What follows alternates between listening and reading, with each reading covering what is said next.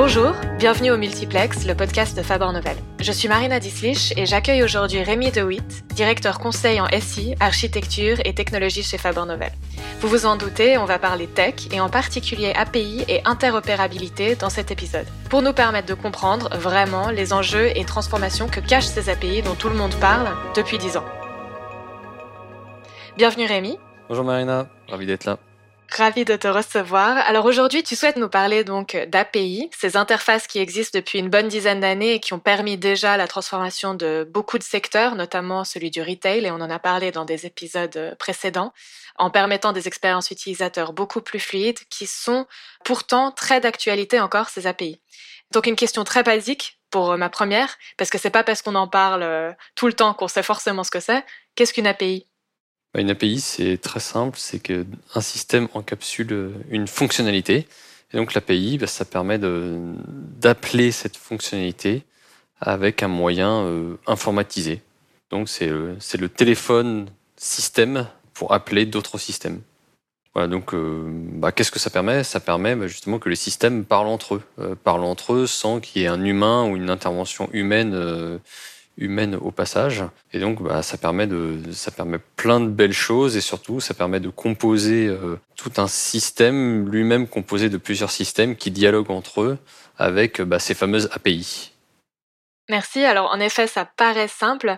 Pourquoi c'est toujours euh, si d'actualité? On l'a dit, les API existent depuis euh, quelques années déjà. Et pourtant, toi, tu penses qu'il faut encore en parler. Tu en parles au quotidien avec tes clients. pourquoi? C'est vrai que c'est une vraie question euh, que je me suis posée euh, quand on a imaginé euh, faire, faire ce podcast et en parler, dire ouais mais les API, moi j'ai l'impression que ça fait dix ans que j'en parle, est-ce que c'est pas tout simplement un acquis? Et en en parlant autour de moi, je me suis rendu compte que non, et je me rends compte aussi que chez les clients, ben non, ce n'est pas un acquis, et qu'il faut encore largement progresser sur ce terrain. Et alors pourquoi c'est important? Ben, C'est que justement dans la transformation digitale, on va chercher euh, à améliorer la performance des processus métiers ou même à les remodeler grâce justement à ces API, à ces appels de fonctionnalités où euh, bah, on va pouvoir enchaîner des choses ou proposer une expérience qui compose plusieurs silos de l'entreprise sans avoir à faire de la coordination humaine. Donc c'est très très puissant et c'est le levier qui permet de, composer les parcours digitaux euh, futurs. Et, ce qu'il y a de nouveau, il me semble, c'est euh, la notion d'interopérabilité dont je parlais en, introduction. Qu'est-ce que c'est exactement et qu'est-ce qui est nouveau Qu'est-ce que ça apporte de plus? Bah c'est vrai que euh, d'un point de vue euh, très très haut niveau, on peut se dire que les systèmes ils parlent entre eux. Bah, il faut mettre des tuyaux, il faut se définir un protocole et ça, bah, ça fait bien longtemps qu'on le fait. Il y a plus d'une dizaine d'années, il y avait l'approche, les, les web services avec toute l'approche SOA donc pour ceux qui en ont déjà entendu parler. Et euh, bah, effectivement, les API, ça reprend, euh, ça reprend tout ça, mais avec un niveau, on va dire, d'universalité bien supérieur. C'est-à-dire que euh, il y a encore dix ans, à chaque fois qu'on voulait faire communiquer deux systèmes, il y avait plein de, de, questions, plein de petits détails sur lesquels on devait se mettre d'accord. Et là, bah, l'API, on est, on est monté en universalité. Donc il y a des choses qui sont considérées comme acquises, euh, dont tout le, tout le marché, tous les acteurs, euh, enfin, sur lesquels tous les acteurs sont montés euh, en compétences et en maturité, ce qui fait que bah, on avant on avait un chantier d'intégration qui prenait plusieurs mois, alors que maintenant on a des chantiers d'utilisation d'API qui peuvent prendre quelques jours. Donc l'interopérabilité, c'est euh, bah, le fait que les systèmes y communiquent bah, de manière beaucoup plus facile et on va dire de, même de manière prévue. Et est-ce que tu as un, exemple d'usage par une entreprise de euh, ces API et de cette interopérabilité? Oui, il y a un usage euh, très très fameux maintenant qui est qu'on appelle la DSP2 c'est qu'il y a une réglementation européenne qui a demandé à toutes les banques ou institutions bancaires de pouvoir euh, ouvrir euh, les systèmes via des API. Et donc ça a permis euh, bah, plein, plein d'usages super. Donc par exemple, bah, la fiche de paye déclenche automatiquement une demande de virement vers le salarié ou encore bah, ça permet de, de plus facilement récupérer toutes les inscriptions bancaires et d'en déduire bah, des, des, états bancaires ou, ou des consommations de certains services, de faire de l'imputation. Et ça, bah, on se retrouve avec bah, des, justement un standard qui permet d'interroger toutes les banques avec le, le même protocole. Donc ça, c'est très très puissant. Puis ça, du coup, ça a débloqué euh, plein d'usages et simplifié ou automatisé tout un ensemble d'activités qui étaient euh, assez chronophages ou même impossibles à faire auparavant. Et ça, du coup, c'est un super exemple de ce qu'on disait euh, au début de cet épisode, qui est que ces fonctionnalités techniques soutiennent en fait des évolutions extraordinaires dans nos interactions, dans nos expériences au quotidien, sans forcément qu'on s'en rende compte si on n'est pas très tech. Mais cela implique probablement des transformations plutôt profondes pour les organisations qui sont derrière. Comment tout ça se traduit pour l'entreprise?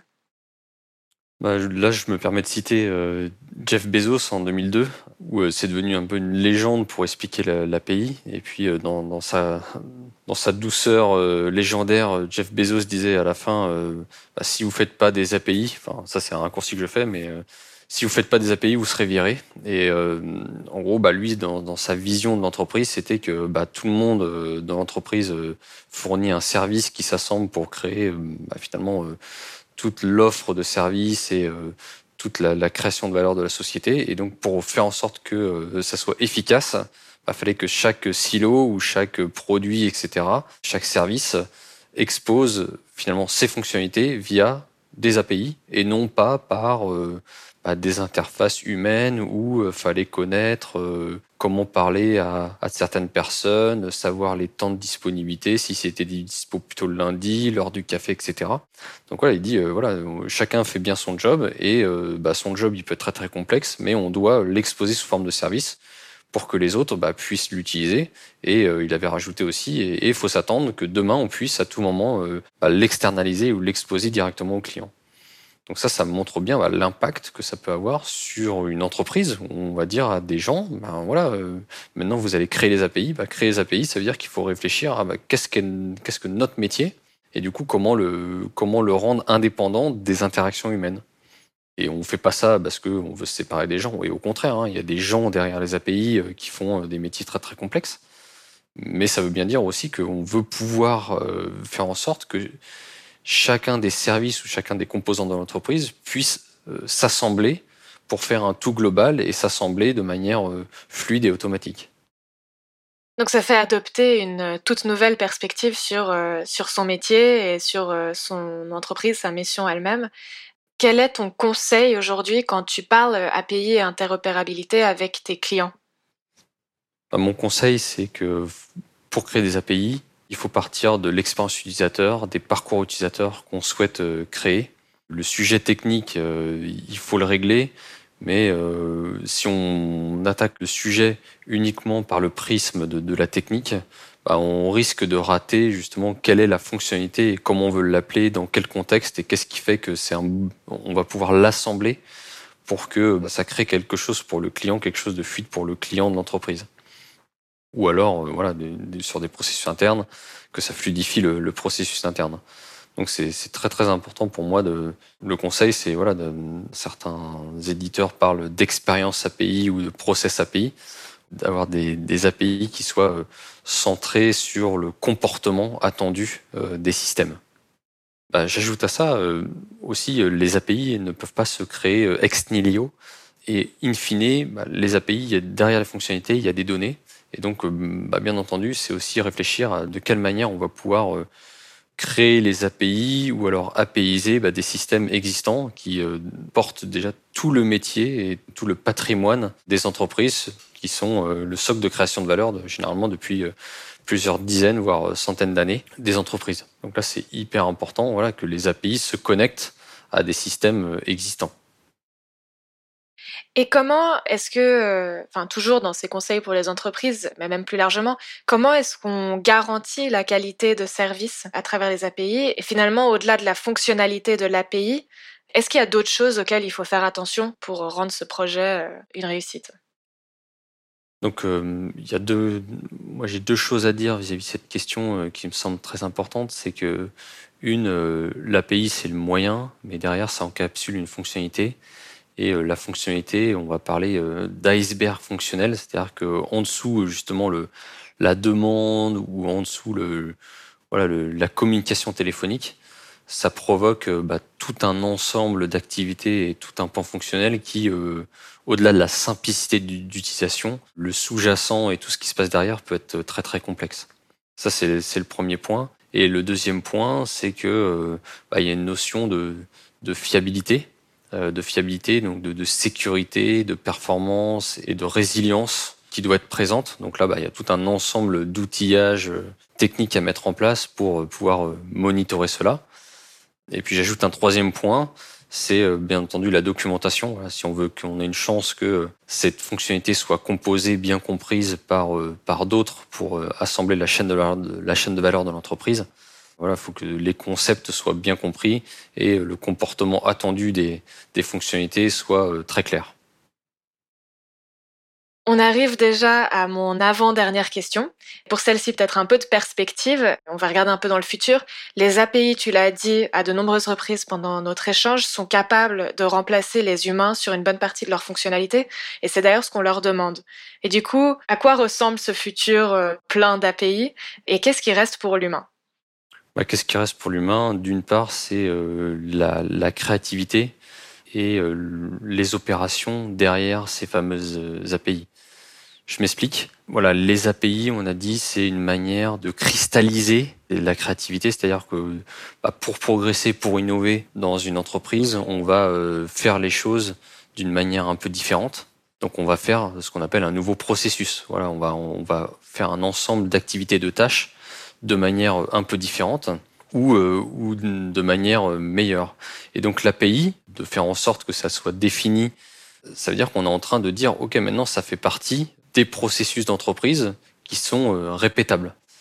Moi, j'aime bien l'exemple de dire, euh, bah, c'est comme euh, le taxi, de proposer une petite bouteille d'eau ou de proposer de, de, vous faire le retour. Bah, si c'est une API, ça veut dire que ça devient un standard. C'est plus de la bonne volonté de l'opérateur. Donc pour ça, le futur de l'humain, bah, c'est justement d'être capable tout le temps de, créer ces nouveaux processus, de réfléchir à ces nouveaux processus et puis euh, bah, d'être porté aussi par euh, toute cette professionnalisation, tous ces empilements de perfectionnement qu'on peut mettre grâce au système qui communique via des API. Et pour ma dernière question, quel est le défi, à ton avis, pour créer ces systèmes d'API qui communiquent entre eux? Aujourd'hui, le grand défi auquel sont confrontées les entreprises, c'est euh, justement de, faire en sorte qu'il y ait ce catalogue, voilà, cet ensemble d'API qui puissent euh, communiquer entre elles et qui soient à la hauteur de la promesse euh, que énoncée euh, au tout début de notre échange, de faire passer la communication d'un chantier de, plusieurs mois à un chantier de, de, quelques jours, puisque on sait que le service est ici, qu'il se comporte de cette manière, que les concepts euh, sous-jacents sont clairs et euh, les résultats aussi sont clairs et que, ok, euh, utilisons-nous et on sait que ça fait partie de l'entreprise, du patrimoine de l'entreprise. Il y a aussi tout un aspect, bah, comment on peut avoir l'entreprise étendue, aussi d'avoir des fonctionnalités chez des partenaires qui étendent ou qui permettent voilà, de composer des processus complexes grâce aussi à des fonctionnalités proposées par d'autres. Donc voilà, le, grand défi pour moi, c'est justement d'arriver à, faire ce catalogue des API de l'entreprise. Merci beaucoup Rémi pour euh, ta présence aujourd'hui sur le podcast et pour notre échange. J'ai personnellement beaucoup appris. J'espère que vous aussi, auditeurs. Bah, merci Marina, c'était une belle expérience.